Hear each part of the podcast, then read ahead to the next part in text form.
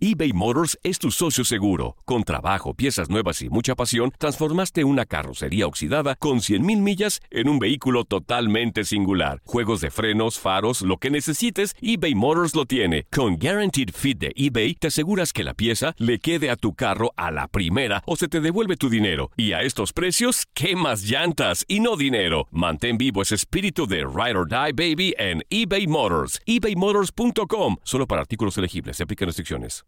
Aloha mamá. Sorry por responder hasta ahora. Estuve toda la tarde con mi unidad arreglando un helicóptero Black Hawk. Hawái es increíble. Luego te cuento más. Te quiero. Be All You Can Be, visitando goarmy.com diagonal español. Hacer tequila, Don Julio, es como escribir una carta de amor a México. Beber tequila, Don Julio, es como declarar ese amor al mundo entero. Don Julio es el tequila de lujo original, hecho con la misma pasión que recorre las raíces de nuestro país. Porque si no es por amor, ¿para qué? Consume responsablemente. Don Julio Tequila, 40% alcohol por volumen, 2020. Importado por Diageo Americas, New York, New York. ¿Quieres regalar más que flores este Día de las Madres? The Home Depot te da una idea. Pasa más tiempo con mamá plantando flores coloridas, con macetas y tierra de primera calidad para realzar su jardín. Así sentirá que es su día todos los días. Llévate tierra para macetas Bigoro por solo $8.97 y crece plantas fuertes y saludables dentro y fuera de casa. Recoge en tienda y sigue cultivando más momentos con mamá en The Home Depot. Haces más, logras más. Más detalles en homedepot.com diagonal delivery. La pasión de los deportes y las notas más relevantes del día, aquí, en lo mejor de tu DN Radio Podcast.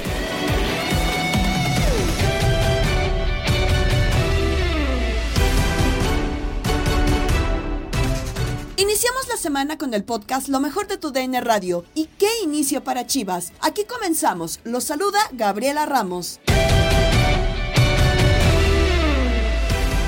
Siguen los secos por la derrota de Guadalajara ante América y otro aspecto a seguir son los jugadores. Así el debate en línea de cuatro con Juan Carlos Cruz, Diego Peña, Gabriel Sainz y Emilio Fernando Alonso. Antes de irse a la League's Cup andaba muy bien el equipo, pintaba bien, estaba de líder, pero esa League's Cup apenas en la jornada 3, qué invento, qué bodrio sacaron los directivos del fútbol mexicano, la verdad. Le vino a dar la torre a Chivas y a varios equipos. Totalmente de acuerdo. Pero sí también, este, creo que parar un torneo apenas en la jornada 3 cuando va levantando presión, le mató el ritmo a Guadalajara porque andaba bien, pero ante América fue una vergüenza, la verdad. Yo coincido con Gabo, creo que fue el que lo dijo, una vergüenza. Oye, Diego Valdés hizo lo que quiso, nadie se le paraba enfrente, lo dejaban tirar. La verdad, una lástima lo que está pasando con Guadalajara. También me deja dudas, eh, Belko Paunovic ha hecho un buen trabajo, nadie lo discute, pero los clásicos pesan mucho eh, en la opinión de la gente. Pero yo me quedo con serias dudas. ¿Por qué no jugó Alan Mozo? Digo, no está uno en el día a día, pero ¿por qué no jugó Alan Mozo que por lo menos le pone lo que hay que poner en este tipo de partidos? El Pocho. Y, es superado, te puede dar una patada. El Pocho Guzmán, ¿por qué no juega? Hay broncas con el técnico o en el vestidor con él o está cayendo en actos de indisciplina, ¿qué pasa? ¿Por qué Alexis Vega no aparece en este tipo de partidos? Creo que son muchos factores eh, los que hay que analizar y no solamente si sigue o no Belko Paunovic. También Guadalajara, o sea, no es que esté tan tirado a la calle su plantel, pero ya en este tipo de partidos no dan el do de pecho, ¿no? Pero eh, a mí, perdón chiquis por la interrupción y continuando con lo que dice don Emilio en el tema de la alineación, para mí Paunovic le da el traste al partido eh, desde el arranque. ¿eh? O ver, sea, yo eh, con eso iba, mi mamá me iba a meter a eso. Vamos a analizar por partes y primero el Sí, juego. O ver, sea, la adelante. alineación. ¿Cómo es posible que, o sea, ¿qué, qué motivó a Paunovic a cambiar media defensa y que después en el medio tiempo, tú lo sabes, chiquis, o sea, desperdicies dos cambios en volver a modificar media defensa, ¿no? Eso es lo que más me llama la atención. O sea, que yo no entiendo si realmente el nivel del Mos- de Alan Mozo es tan malo como para no ponerlo en un partido en el que sabemos que lo motivan y que terminó, creo, a mi modo de ver las cosas, mejorando la posición del Chapo Sánchez en el segundo tiempo, creo.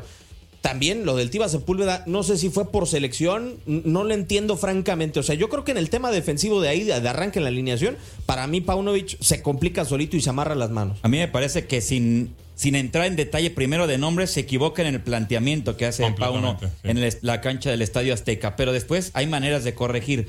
¿Por qué? Me- Pauno arranca con su 4-3-3 que habitualmente utiliza, pero arranca con Marín jugando por derecha y con Vega jugando de centro delantero, con Alvarado jugando por la izquierda. Desde ahí hay una situación que ya no se entiende, ¿no? Marín es centro delantero y Vega juega por fuera y los puso a- a- de manera inversa. O sea, los, pu- los pone en las posiciones en las que no en las son que los no son. mejores. A mí me parece que lo que intentó fue con Alvarado detener a Álvarez y, y hacer una presión más alta y que le trabajara Mani- Marín, que trabaja más que Vega, por el otro costado con Fuentes. Después cae el primer gol y ahí los cambia. Y entonces juega ahora al, al Vega por la izquierda, Alvarado por la derecha y Marín pasa a jugar de centro delantero, pero con la misma postura de presionar demasiado alto con un rival que tiene más calidad que tú y los espacios eran gigantes. Y me parece que ahí se tardó un mundo en corregir Pauno y dejó el, el partido demasiado abierto a lo que dice Don Emilio. Evidentemente no le puedes dar tanta ventaja a Valdés, a, a este tipo de jugadores porque él termina sacando de la, de la portería. Sí, a ver, entiendo que, que, que Pauno, y a lo que estás mencionando, Chiquis, quizás se preocupó más de lo que puede hacer América que lo que puede hacer su equipo. Totalmente. Pues está mal. Está mal porque tú primero tienes que Y preocuparte por lo que si hacer veras tú. el Conejo Brizuela ya no va a jugar con Chivas, tan para la calle que no pueda jugar. Pues no sé si para la calle, pero a ver, volvemos a lo mismo, el tema de que a lo mejor el vestidor ya se le rompió. Primero separó al Cone, o sea, ya lo tiene separado. Eh, al Pocho no lo pone, tiene dos o tres partidos que no lo pone. Alexis Vega, cuando de todas maneras es de lo mejor que tienes en el campo, yo sé que anda mal y con selección y lo, lo que quieras, lo saca al medio tiempo. Pues este equipo yo creo que ya tiene problemas en el vestidor y fuerte. Es que si estás convencido de que... Hay jugadores también, muchachos, hay que darle su responsabilidad. No, el Tiva Sepúlveda, qué mal anda, ¿eh? Qué mal anda, o sea, desde la selección, o sea, lo han notado distraído, lo han notado. No es el Tiva Sepúlveda que nos enseñó buenas cosas a antaño, ¿no? Lo han notado distraído, no llega al- a los cierres. Este, hay gente como el pueblo briseño que mi respeto es porque se entrega, pero pero hay que tener calidad también, ¿eh? Para jugar en un equipo como Chivas, no nada más todo es a base de, de, de- cojones, ¿no? O sea, hay que, hay que ponerle más calidad y el pollo, digo, será un muchacho muy entregado y lo que tú quieras. A mí no me gusta ni hablar mal de él porque no se lo merece, la verdad, pero pero lo exhibes, ¿no? O sea, lo exhibes ahí. Gilberto Orozco Chiquete, que es un muchacho con mucha con mucha proyección, también, caray, lo exhiben en este tipo de partidos, ¿eh? Él necesita alguien ahí que, le, que lo apuntale, que sea su modelo a seguir. Y en este momento no es ni Sepúlveda ni Oro, ni Briseño tampoco, ¿eh? No, no sé cuándo... Yo me tocó narrar, fíjense lo que son las cosas, chicos, me tocó narrar un juego del Tapatío contra el Morelia un día después. Y dije, caray, hubieran puesto al Tapatío, mejor, hombre, le hubieran dado más batalla al América, ¿eh? Bueno, inclusive si está tan Es convencido, Chiquis, de que a final de cuentas de, en los medios tiempos tiene que sacar a Vega, yo no entiendo entonces por qué lo sigue metiendo de titular. O sea, si ya sabe que va a desperdiciar un cambio al minuto 45, que, que inicie Brígido o que inicie el chavo Yael Padilla, ¿no? Porque a final de cuentas, Chiquis, pues estás desperdiciando cambios desde mi punto de vista. Bueno, para, para mí ahí difiero, porque lo que intenta Pauno, que después me lo criticó en redes sociales, eh, mi querido Gabriel, con, con toda razón, pero mi opinión es, yo decía y pensaba y lo tuiteaba que Chivas tenía que meterse metros más atrás para no irse goleado, ¿no? Cosa que a final de cuentas terminó pasando. Terminó pasando. Y eso es lo que hizo al medio tiempo. Lo que pasa es que saca a Vega porque él le hace un 5-3-2. Claramente, línea de 5 con tres volantes y con dos delanteros. Entonces él prefiere dejar a Alvarado, que está en mucho mejor momento, en una posición que tampoco es la suya, acompañando a Marín. Claro. Y prescindir de Vega. Es decir, ahí ya jugó sin extremos. No, eh, eh, por- por eso- me, me parece que por eso es el cambio. No sé. Ahora, si tú vas a cambiar a un 5-3-2, me parece, ese es punto de vista mío, eh, y por de estar equivocado y loco. Si vas a cambiar a Alvarado a acompañar a Marín, creo que ahí juega mejor Vega que, que Alvarado. Alvarado no.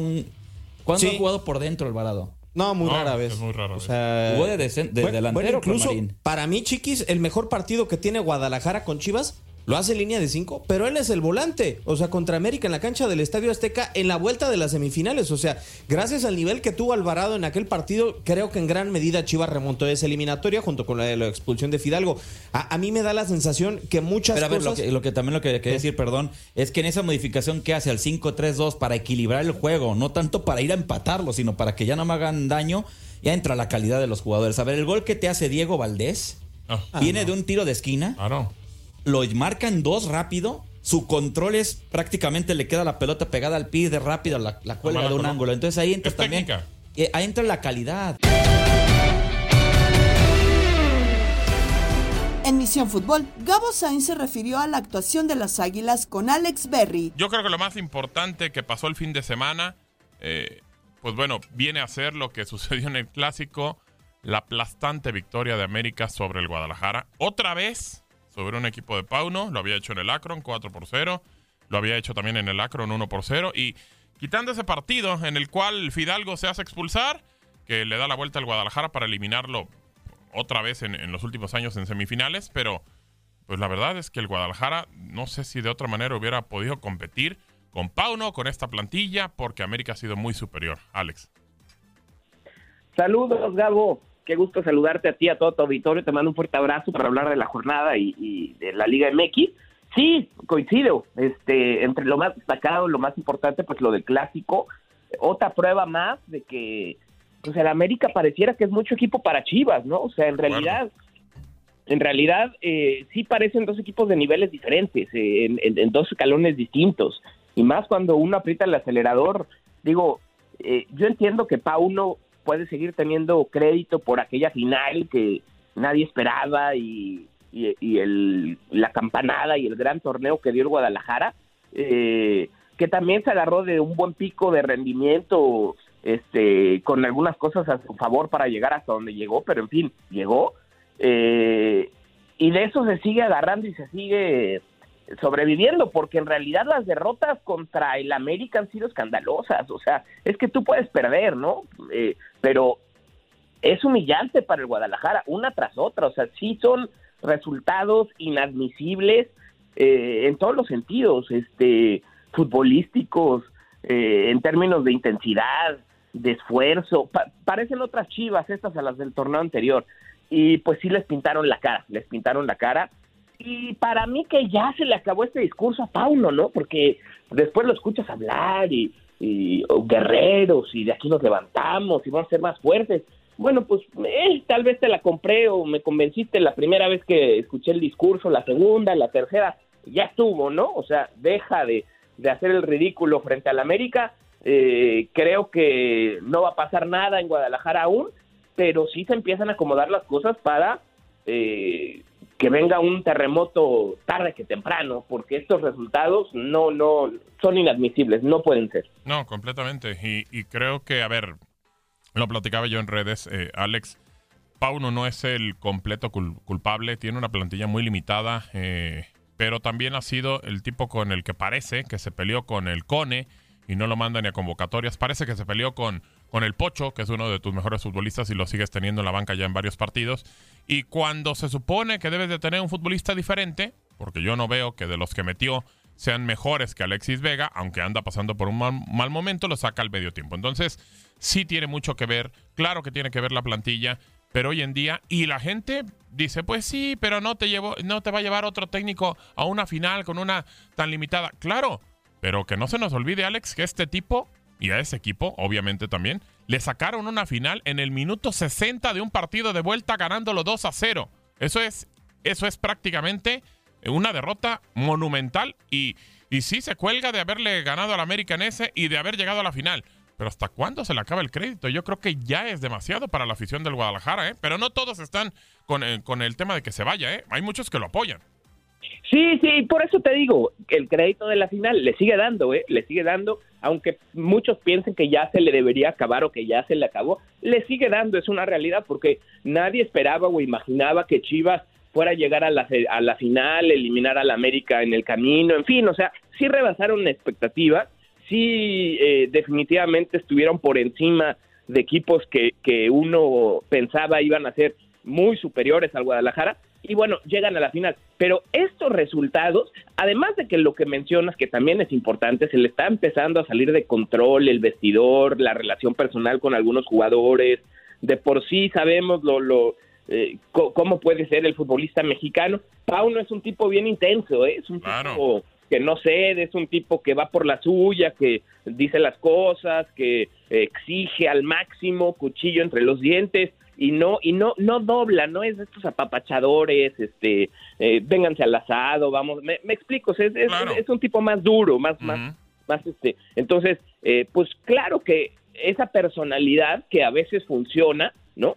Eh, también desgasta, también desgasta. Entonces llega un momento en el que el futbolista le cree, se motiva, se convence y todo pareciera bueno y bonito. Y pasó, ha pasado muchas veces en el fútbol mexicano. Pedro Caixinha se me ocurre ahorita así en, en- voz es, alta, ¿no? así es, así es. Eh, de, de esos perfiles de carácter que, pues sí, llegas, enchufas lo que necesitas cuando generalmente llegas es un darle un electroshock al, al equipo eh, para, para cambiar el rumbo y levantarlos.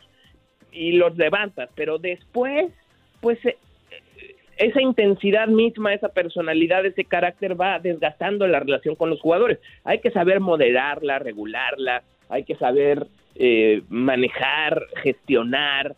Y yo siento que eso es lo que le ha faltado un poco a Pau Noé, sin conocer de fondo lo que sucede adentro, porque en realidad no estoy en el día a día ni en los entrenamientos. Estoy hablando simplemente de lo que percibo y lo que veo desde fuera. Claro, Pero completamente. sí le ha faltado esa gestión interior a Pauno porque hoy el equipo parece otro, definitivamente, en actitud, en intensidad y desde luego en fútbol.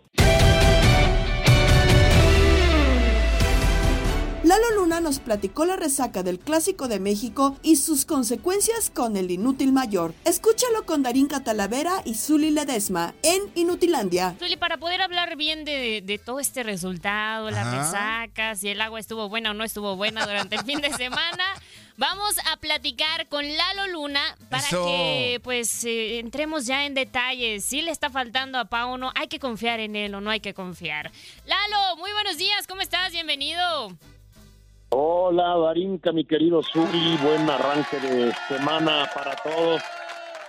Gusto saludarles. Fíjense que antes de empezar a platicar del, del clásico, les tengo información muy, pero muy importante, mi querido Zuli. Qué bárbaro, Lalo. relación- con relación a nuestro querido Toño Murillo y su viaje a la Ciudad de México. ¿Qué, qué, qué pasó? ¿Qué pasó con nuestro señor productor, Lalo? Platícanos, platícanos. Tú sabes cómo le gusta la fiesta a ese muchacho Misuli. Ajá. La verdad es que se pasó un poquito en términos de ella y a dónde crees que fue a parar. ¿A dónde? ¿A dónde paró? No me digas que lo, lo agarró este esquema, este sistema que le hacen llamar Torito. El Torito me lo agarró a Toño Murillo Oh. y fue a dar precisamente a las instalaciones aquí en la Ciudad de México. Esa fue la mala. ¿Y sabes cuál es la buena? mi? ¿Cuál es? ¿Cuál es la buena? Que le dieron, la buena es que le dieron de cenar, había chilaquiles, Ajá. dole. Órale. Para todos los que para todos los que fueron a dar al Torito aquí en la Ciudad de México, había un menú especial digno de las fiestas patrias, eh, pozole y chilaquiles. El único problema es que le gustó tanto a Toñito que es es lunes y no quiere salirse de ahí. Ya sé, y ni avisó, ni avisó que no venía, nomás así. Con razón no ha llegado. No, pues está terminando de reventar un último plato de pozole, Misuli. Oye, oye, oye, Lalo, ¿estará más triste que el Guadalajara después del partido de ayer? Eh, no, eh, eh, triste no, para nada. Él está feliz porque además ganaron sus Pumas. Por eso yo creo que se quiere quedar ahí. Órale, órale, órale. Unas cuantas horas más. Oye, va, metámonos si quieren. Venga, venga, venga, Lalo, venga, Lalo. El clásico. Zuli, tú bien sabes lo que representa jugar un clásico del fútbol mexicano entre las Chivas y las Águilas del América. Tú bien sabes lo que representa que algunas ocasiones alguno de los dos equipos puede tener un cuadro menos fuerte que el otro, Ajá. pero luego aplicando y dando ese valor agregado de entrar con una actitud Ay, ay, ay. está, Ahí está. puedes a lo mejor nivel puedes a lo, a lo mejor nivelar la falta de calidad que puede tener un plantel con relación a, a otro y para mí querido Zuli Ajá. fue muy triste fue muy triste ver la actitud Ajá. y las ganas con las que los jugadores del Guadalajara estuvieron presentes en este partido. Desde el primer minuto fueron súper pero por esta situación que te comento. Sí, fíjate, Lalo, que dentro de todo, o sea, creo yo, independientemente de lo que dejó hacer, de hacer el equipo de Chivas, de repente esa lateral por la derecha en donde el Chapito Sánchez ya hacía mucho tiempo que estaba cubriendo esa zona y que no, no cubrió Alan Mozo en este partido o no lo iniciaron. Eh, me da la impresión que desde ahí, Alan Mozo sabemos que es un defensor que se agrega muy bien hacia la ofensiva. Quizás la modificación en esa posición le pesó al equipo de Guadalajara. ¿Por qué? Porque el, el Chapito Sánchez ayuda o al menos tiene un poco de más condición o fuelle para tratar de, así como se agrega al frente, regresar a su posición. Y justamente me parece que en esa zonita es en donde Diego Valdés aprovechó perfectamente el no cierre de Chapito Sánchez o en su caso, si hubiese estado Alan Mozo, aprovechó perfectamente y de ahí nos regaló dos jugadas, dos pinceladas que la verdad yo las pongo como lo mejor del partido para el América, ¿no? Sí, eh, supieron meterle presión por ese costado. El mismo Paul Rodríguez eh, eh, pudo hacer este las acciones de peligro dentro del área como lo fue el primer gol.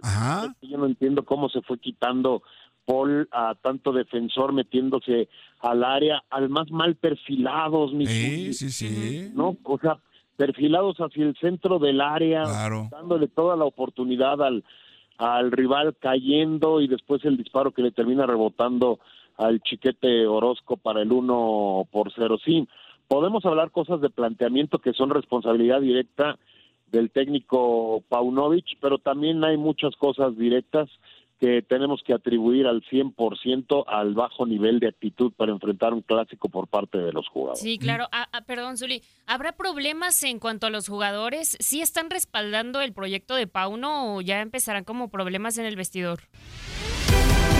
Estás escuchando el podcast de lo mejor de tu DN Radio, con toda la información del mundo de los deportes. No te vayas, ya regresamos. Tu DN Radio, también en podcast. Vivimos tu pasión.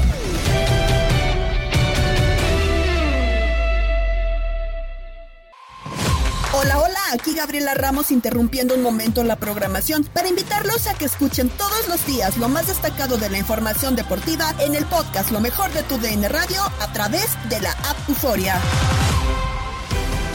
Regresa la UEFA Champions League con la fase de grupos que podrás seguir por tu DN Radio. Además, Checo Pérez es octavo en el Gran Premio de Singapur. Nos cuenta Andrea Martínez en Contacto Deportivo.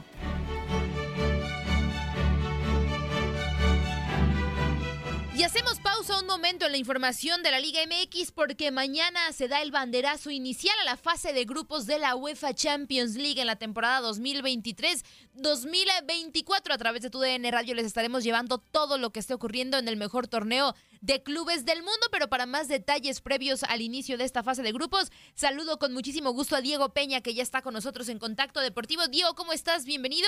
Pues platícanos qué podemos esperar de esta UEFA Champions League, qué equipo pinta para ser el próximo campeón de Europa. ¿Cómo estás? Sí, claro, y que a final de cuentas pues será, eh, creo yo, el eh, Manchester City, uno de los equipos candidatos para estar eh, peleando por la orejona. No olvidar que el día de mañana debuta en contra de la Estrella Roja de Belgrado que eh, eso sí eh, aqueja a un cansancio importante en sus futbolistas, no olvidar la cantidad de lesionados que tuvo para la Supercopa de Europa, por ejemplo, con el caso de John Stones, con el caso de Kevin De Bruyne, que no reaparecerá sino hasta los octavos de final de la competencia, eh, pero sí podrá tener a Erling Haaland el día de mañana, a Julián Álvarez, a también el caso de Bernardo Silva, también en, en zona defensiva Josco Bardiol el defensa de los 100 millones de euros que se terminaron pagando por él. Y eh, otro de los eh, casos morbosos, de los motivos morbosos, pues bueno, es el del Fútbol Club Barcelona, ¿no? Un equipo, Andrea, ya escuchábamos a Xavi Hernández, que a final de cuentas, por el plantel que tiene, muchos podríamos imaginar si le ponemos otro escudo y decimos que es un equipo, una institución sin crisis, pues que puede pelear tranquilamente por la orejona, pero que en los últimos tres años ha sido eliminado de la UEFA Champions League en fase de grupos en dos oportunidades y que no ha logrado, en, eh, mejor dicho, ha sido eliminado en octavos de final en dos oportunidades y la pasada fase de grupos no logró superar la primera instancia. Vamos a ver, el Barcelona solamente con cinco triunfos en sus últimos 15 partidos dentro de la UEFA Champions League, Andy, a ver si puede eh, mejorar sus actuaciones el cuadro de Xavi Hernández. Con información porque Sergio Checo Pérez tuvo un gran premio de Singapur para el olvido al sumar solamente un punto en lo que era su gran premio 250 de su carrera y que no pudo festejar como quería. Orlando Granillo y Jesús Ciordia nos tienen más información al respecto. Carlos Sainz impuso con su Ferrari este domingo en el Gran Premio de Singapur de la Fórmula 1 y cortó la racha de victorias de Max Verstappen y de Red Bull en la presente temporada. El español partió adelante luego de conseguir la pole position y en el podio lo acompañaron los ingleses Lando Norris de McLaren y Lewis Hamilton de Mercedes. Al final de la carrera el español se dijo contento. Bueno, eh, seguro que es un momento importante ¿no? también para mí a nivel personal. Eh, ha habido dos oportunidades este año, ¿no? desde la segunda mitad, de, conseguir un podium en Monza y de conseguir una victoria aquí, y las hemos aprovechado las dos. Eh, quiere decir que bajo presión y, cuando esas oportunidades están llegando estamos ejecutando las cosas bien, no solo yo, sino también el equipo, y eso es también yo creo que progreso con respecto al año pasado y principio de año. Y me enorgullece ¿no? también ver que estamos eh, progresando en ese sentido y que hoy bajo presión y con la oportunidad de ganar no, no hemos fallado, lo hemos hecho todo perfecto y, y, hemos ganado en Singapur, que es una sensación increíble. Ya para olvidar para los pilotos de Red Bull, pues Verstappen terminó en la quinta posición, mientras que el mexicano Sergio Pérez fue octavo. El tapatío habló de los problemas que se le presentaron en la pista. Una carrera complicadísima de principio a fin. Había que arriesgar demasiado para, para pasar a los, a los demás autos eh, y era lo mismo para todos, ¿no? Eh, empecé a hacer un tapón eh, al final ahí con cuando iba con el neumático duro, eh, creo que nos tardamos una vuelta o dos en haber parado cuando teníamos a todo el tráfico detrás. Eh, ahí perdimos muchos segundos, pero, pero bueno, al final creo que poquito más era posible, ¿no? De haber parado un poco antes, haber ganado la posición con Alex eh, nuestra carrera hubiera sido un poco más diferente. La siguiente fecha del campeonato se correrá el 24 de septiembre en Japón. En lo que respecta al campeonato de constructores, Red Bull continúa al frente con 597 puntos, seguido por Mercedes con 289. En lo que respecta a la clasificación de pilotos, Max Verstappen continúa al frente con 374 unidades, seguido por su compañero Sergio Pérez con 223.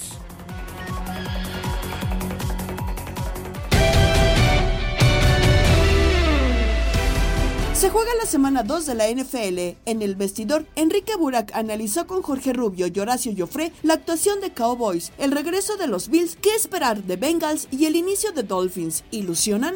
¿Qué tan sorpresivo y qué tan real o no real es este gran inicio de los Vaqueros de Dallas en la NFL? ¿Cómo estás? Muy bien, Jorge, Horacio, los saludo con muchísimo gusto, como siempre. Pues mira, enfrentaba a los dos equipos eh, de Nueva York, que por cierto no juegan en Nueva York, sino en Nueva Jersey. Y eh, pues el pasado domingo es un partido loco que ganan 40-0 y en donde los primeros puntos que vienen de la ofensiva es cuando se coloca el marcador 26-0, porque antes había sido eh, una patada bloqueada, vuelta para anotación, un pase interceptado, de vuelta para anotación, en fin, goles de campo también. Y el día de ayer, eh, sí la ofensiva genera un par de touchdowns y después vienen solamente goles de campo. Eh, y además contra el equipo de los Jets, en donde pues ya tuvimos la oportunidad de ver un juego completo a Zach Wilson y evidentemente pues no es la respuesta eh, que estaban esperando para sustituir a Aaron Rodgers. Entonces, pues son, son victorias importantes, es mejor estar 2-0 que 0-2 pero eh, ahora que vengan eh, partidos eh, más trascendentales, complicados, cuando enfrenten a San Francisco, al final de la campaña es cuando van en contra de Filadelfia, es cuando realmente vamos a conocer su real valía. Es un equipo que tiene una gran defensiva, que tiene una línea ofensiva que ha mejorado. Tony Pollard es un buen corredor, tiene a tres buenos receptores, ya está Sano Gallup, ya tiene a Cecil Lamb y tiene a Brandon Cooks que llegó para este año pero la pieza que de punto de vista no encaja, pues es la de Dak Prescott, que se me hace un buen coreback de campaña regular y hasta ahí. ¿Cuál es el verdadero equipo de los Bills? ¿El que perdió al principio, en la primera jornada, o el que le ganó ahora a los Raiders 38 a 10? Porque parecieron dos equipos distintos, nada que ver uno con el otro. Sí, y, y la diferencia, Horacio, es la cantidad de balones que entregaron. En el primer partido contra los Jets, en donde por cierto estaban arriba en el marcador y los Jets le dan la vuelta y luego lo empatan los Bills y gana el equipo de los Jets de Nueva York con la evolución en la patada. Eh, ahí eh, yo creo que la, gran diferencia son las entregas de balón. Casi siempre en un partido de fútbol americano es que el que tenga menos entregas es el que lo va a ganar. Y eso fue lo que le pegó a los eh, Bills el pasado lunes y el día de ayer contra los Raiders lo hicieron contendientes solamente cuando llegaban a la zona de definición sino que tampoco entregaron balones. Y pues eh, yo te podría decir que el auténtico equipo de los Bills pues es el de el de ayer, un equipo disciplinado con un Josh Allen a tope, una buena defensiva. Ciertamente los Raiders no son el equipo que les puede exigir más, pero eh, yo creo que es, es muchísimo más la versión que vimos ayer.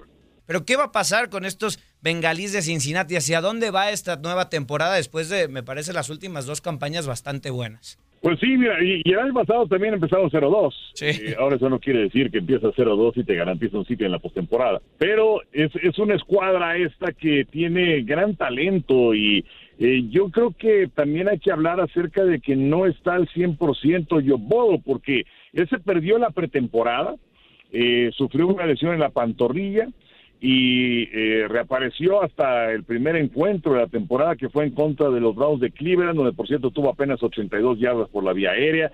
Y también a hablar acerca de las condiciones de clima que eran terribles, aunque eran las mismas para los Browns. Eh, eh, algo de sincronización que le fallaría con sus receptores, pero que no estuvo al 100. Y en el partido del día de ayer, pues eh, se vuelve a lastimar eh, la pantorrilla. Y bueno, pues efectivamente se han colocado 0-2, pero no solamente como tal, sino también dentro de su división. Y eso, a fin de cuentas, eh, cuando vienen los criterios de empate, marcan distancias, marcan diferencias, pero es, es, un buen equipo. de hecho, yo los tengo favoritos para llegar al Super Bowl, vamos a ver si es que alcanzan a, a repuntar, si alcanzan a levantar eh, pero, pero yo creo que mucho tiene que ver con el estado físico de Joe Burrow, que te podría decir que yo no lo veo tanto para el futuro, sino para el presente, pero que no está al 100%. Eh, Enrique, ¿qué me decís de mis Dolphins? Porque gran actuación de Tua, estamos 2-0, allá en casa de los Patriotas le ganamos y, uno como que se empieza a ilusionar, ¿no? Sí, sí, sí, por supuesto. Mira, eh, mucho se habla acerca de Tua Tongo Bailoa y que pues es un mariscal de campo en el que no se puede confiar, la cuestión de su estado de salud y también las conmociones de la temporada pasada, pero los partidos que jugó el año anterior fue líder en rating de la NFL y eh, batallaron el día de ayer, eh, por un instante parecía que los Patriotas podían empatar el marcador, que dicho sea de paso, eh, aunque los Patriotas van 0-2, pues le dieron batalla y estuvieron peleando hasta el final contra dos contendientes, ¿no? Filadelfia la semana anterior y ahora frente a los Delfines de Miami. En Miami que vino de atrás la semana anterior para ganar como visitante frente a los cargadores. Entonces sí creo que hay motivos como para ilusionarse, para pensar en ganar la división eh, y a ver qué es lo que sucedería en la postemporada. Los Orioles de Baltimore superaron el domingo 5 por 4 a los Rays de Tampa después que ambos equipos confirmaron su lugar en los playoffs. Es el tema que nos tienen el Beto Ferreiro y Luis Quiñones en Desde el Diamante. Victoria para el equipo de los Orioles de Baltimore en 11 capítulos 5 por 4 sobre los Tampa Bay Rays. De esta manera los Orioles por sus propios medios aseguraban la clasificación, pero reitero, minutos antes de que concluyera el desafío ya se conocía que los dos, los dos equipos tenían el boleto a la postemporada. Ahora sí, continuará la lucha hasta el final por ver quién es el campeón de la división. Qué fiesta ayer en el Oriole Park at Camden Yards. Sí, con la victoria de los Orioles. Estaban los dos Clubhouse, Beto, forrados con plástico, eh, con nylon. Estaban los dos Clubhouse listos para la celebración. El que ganara automáticamente estaba en la postemporada. El que perdiera, pues dependía también de los resultados, pero igual lograban la clasificación. Bueno, ¿dónde se festejó? Fue en el Clubhouse de los Orioles de Baltimore, en el de Tampa. Aunque clasificaron, por supuesto, con una derrota, no hay nada que, que festejar a estas alturas de la temporada. Pero la contentura en los Orioles se entiende, Beto, porque van a estar de vuelta en la postemporada por primera vez desde el año 2016. Los Orioles no se meten a la postemporada y además se despegan dos juegos de ventaja sobre Tampa en la cima del este de la Americana, buscando su primer banderín de esa división desde el año 2014, casi 10 años que no ganan la división este de la Liga Americana y ahora mismo son serios aspirantes, le han dado una gran, pero gran batalla a Tampa y a todos los otros, a los Yankees, a Boston, a los Blue Jays, dando la gran sorpresa en esa división. No, Tampa realmente eh, poco que celebrar tenía, ¿eh? porque hay una importancia vital en llevarse el este. ¿Qué significa llevarse el este? Que no tendrás que pasar por la serie de comodines. Eh, eso es vital llevárselo, porque fíjate, sea Tampa o sea Baltimore, ellos van directo a las series divisionales. Porque sea los Astros de Houston o Texas, o tal vez los, o, tal vez los Marineros del Seattle, cualquiera que gane los tres del oeste, también tienen grandes posibilidades de llegar a las series divisionales sin tener que pasar por las series de comodines. Porque el que se perfila para estar jugando comodines, aún ganando, fíjate, con la serie, con la, con la central ya en el bolsillo, son los mellizos de Minnesota, porque Minnesota tiene, por ejemplo, 71 derrotas. Baltimore tiene 56 y Tampa 59. Por eso te decía, cualquiera de los dos que gane estaría avanzando a la serie divisional. Y Houston hasta ahora, por ejemplo, tiene 66 derrotas. Cinco menos que los mellizos de Minnesota. Ah, es vital, Luisito. Es vital llevarse los Orioles los Reyes de Tampa Bay.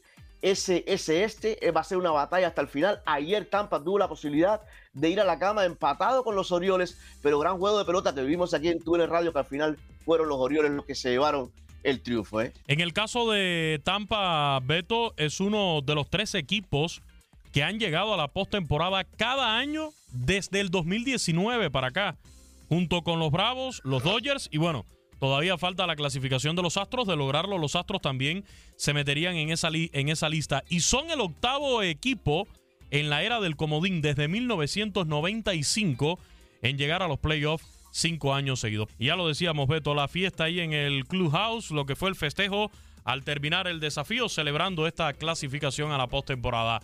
Cuidado con los Orioles de Baltimore, Beto Ferreiro, ¿eh?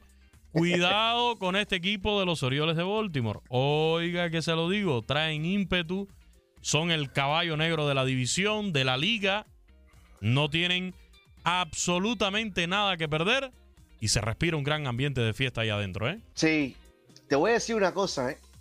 donde también se, se está respirando un ambiente de fiestas en Miami. Tú tienes que ver las calles de Miami, Quiñones. ¿Cuándo vas a venir aquí a propósito? Eh, Ya, ya Pronto, que estés aquí en Miami. voy por ya. allá. Para que tú, ya veo banderitas de los Marlins en los autos.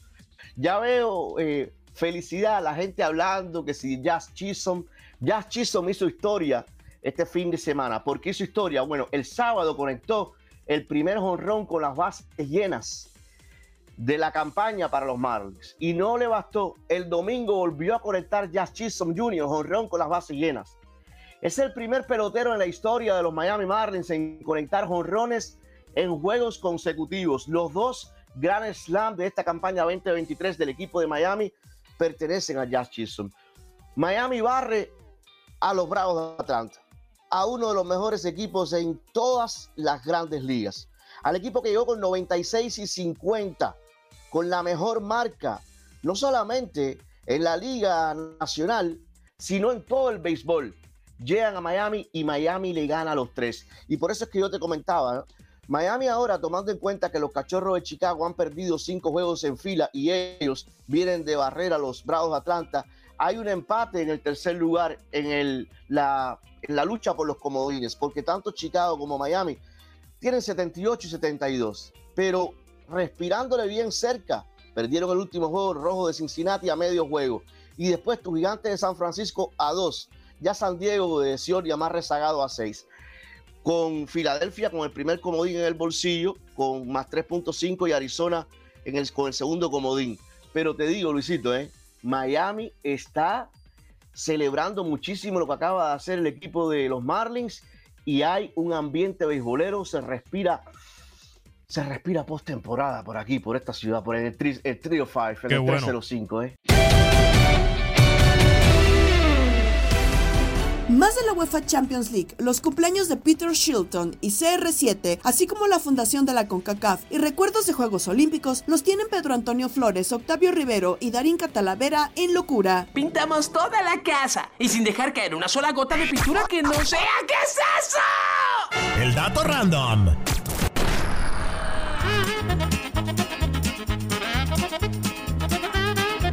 Ay, ya, ya no Ay, estén, ya. ya no estén jodiendo, oiga. Ya no, pues. que, que si el clásico y que, que, que si perdieron, ya no estén No, fregando, hombre. Que dejen de chillar, Ya, oiga. ya, ya, mire, mejor le digo unos datos. Dígame unos datos. Porque ¿sabe qué? ¿Sé por qué? ¿Qué pasó? Pues mañana, mañana va a comenzar la mera buena liga, hombre. Esa que ¿Cuál? sí, esa que sí no andan con, con cosas ni nada. No me diga, no me diga, ya, me- ya me estoy Champions. exaltando. ¡La Champions! ¡Esa Ay, mera! Ay, qué feo cantaste. Ah, otra vez, otra vez. Ah. ¡La Champions! No, pues Mire, mejor mera. sígale con el dato Sí, random. Sígale con el dato madre, no. randome. Mañana empieza la Champions y toda la emoción, pues, ¿qué cree? Aquí ¿Dónde? vamos a tener todos los partidos, aquí los vamos a narrar por tu DN Radio, con todos los del equipo que ya nomás. conoce, con todo el equipo que ya conoce aquí van a estar. Y ahí le van. En total participaron en esta edición 78 equipos, puros buenos de 54 países. Y ahora solamente más. quedan 32 los que van a pues a empezar la fase de grupos que va a estar re buena, oiga. Es buena mire como nomás. siempre. Ey. Y luego fíjese que los Inglaterras, los Españas, Italia, los Alemanias cuentan con cuatro representantes en la fase de los grupos. Luego de ellos sigue Francia y Portugal con tres cada uno. Ah, pues uno de esos se la va a llevar. Pues se me hace que sí, porque con su coronación del año pasado, el Manchester City se convirtió en el sexto equipo inglés en ganar la Champions. Los clubes de la Premier, oiga, don Peter, han levantado 15 veces la orejona. ¿Por qué le dirán así? Y se encuentra a cuatro de alcanzar a los españoles que suman 19, pero nomás entre el Real Madrid y el Barcelona. Porque tiene unas orejotas, oiga, así como Oh, de- sí. donde las agarran, ¿sí? ¿Se acuerdan cómo lo agarran usted? Mucho gusto. ¿Se acuerdan cómo lo agarran usted? Ah, sí, por eso le dicen eso. Oiga, le tengo una noticia. Oiga, La cuénteme. final, ¿sabe dónde va a ser la final de la Champions el próximo año? ¿Dónde? Pues ni más ni menos que en Wembley. ¿En ¿Eh? Wembley? Allá en Londres, ¿Dónde ¿eh? eso? En Londres, Inglaterra. Allá en lo del Aquí la tenis, calle. ¿verdad? El primero de junio en el- del próximo año va a ser la final. Le tengo otra. ¿Eh? Que Larinka va a seguir festejando su cumpleaños para esa fecha. No, hombre, diga. Coyo, le tengo otra que ahí voy a estar. ¡Ahí va a estar. Iré ya me, ya me apartaron mi boleto,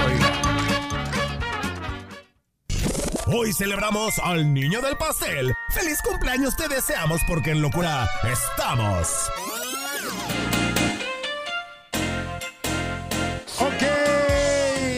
Pues vamos a ver quiénes son los cumpleañeros el día de hoy. En 1949 nace en Leicester, Inglaterra, una leyenda de la portería, Peter Shilton, arquero del Nottingham Forest y de la selección inglesa, campeón de Europa con el Forest en el 79-80, dos veces campeón de liga, arquero de Inglaterra en los mundiales 82, 86 y 90. Hoy está cumpliendo 74 años. Y en 1982 nace en la barca Jalisco Alfredo Talavera, actual portero del Juárez, debutó en Chivas y pasó casi toda su carrera en el Toluca. Está cumpliendo 41 años de edad, campeón de liga con los Diablos en el 2010. En 1998 nace en Harry, Pensilvania, el Capitán América Christian Pulisic, jugador que actualmente milita en el Milan. No, ese no lo felicito, fíjate. Bueno, Ese en no. 1976 en Río de Janeiro, Brasil, nace el mejor centro delantero de la historia del fútbol. ¡Oh, fenómeno! Ronaldo Luis Nazario de Lima. Ronaldo marcó 352 goles en su carrera, ganó dos ligas de España, dos Copas América y dos Copas del Mundo. ¡Feliz cumpleaños, Ronaldo! Ahí nomás. ¿Eh? ¿Quién no recuerda la magia de Ronaldo en sus pies? La manera de hacer goles. ¡Oh, fenómeno, Ronaldo! Tal día como hoy.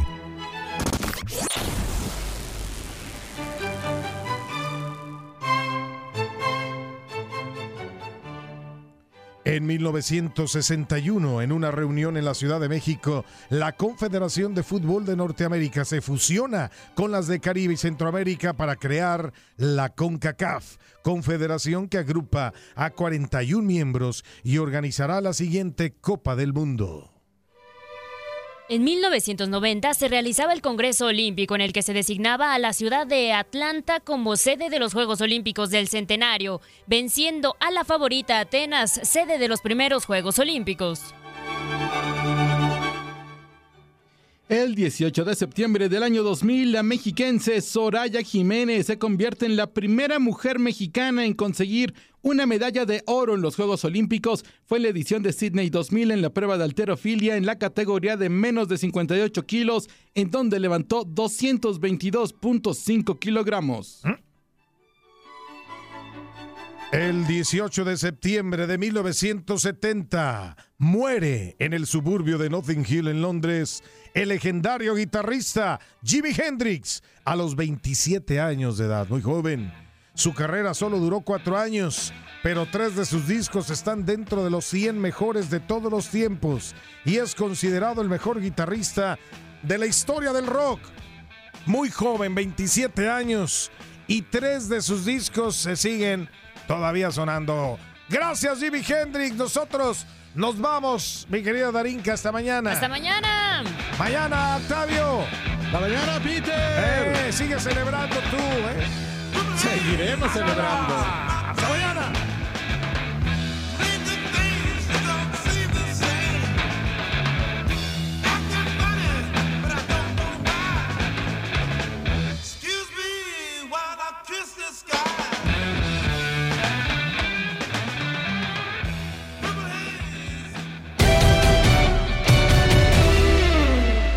Gabriela Ramos los invita a escuchar el podcast Lo mejor de tu DN Radio en la app Euforia. No te pierdas todo lo que tenemos para ti en Euforia. Suscríbete y escucha más de tu DN Radio en Euforia y otras aplicaciones.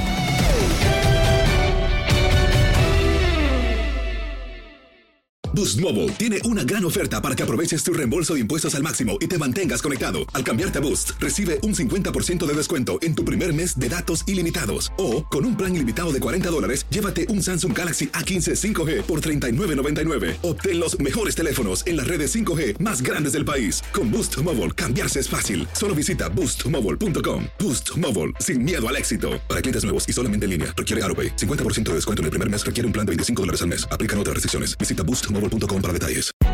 Hay gente a la que le encanta el McCrispy y hay gente que nunca ha probado el McCrispy. Pero todavía no conocemos a nadie que lo haya probado y no le guste. Para pa pa pa.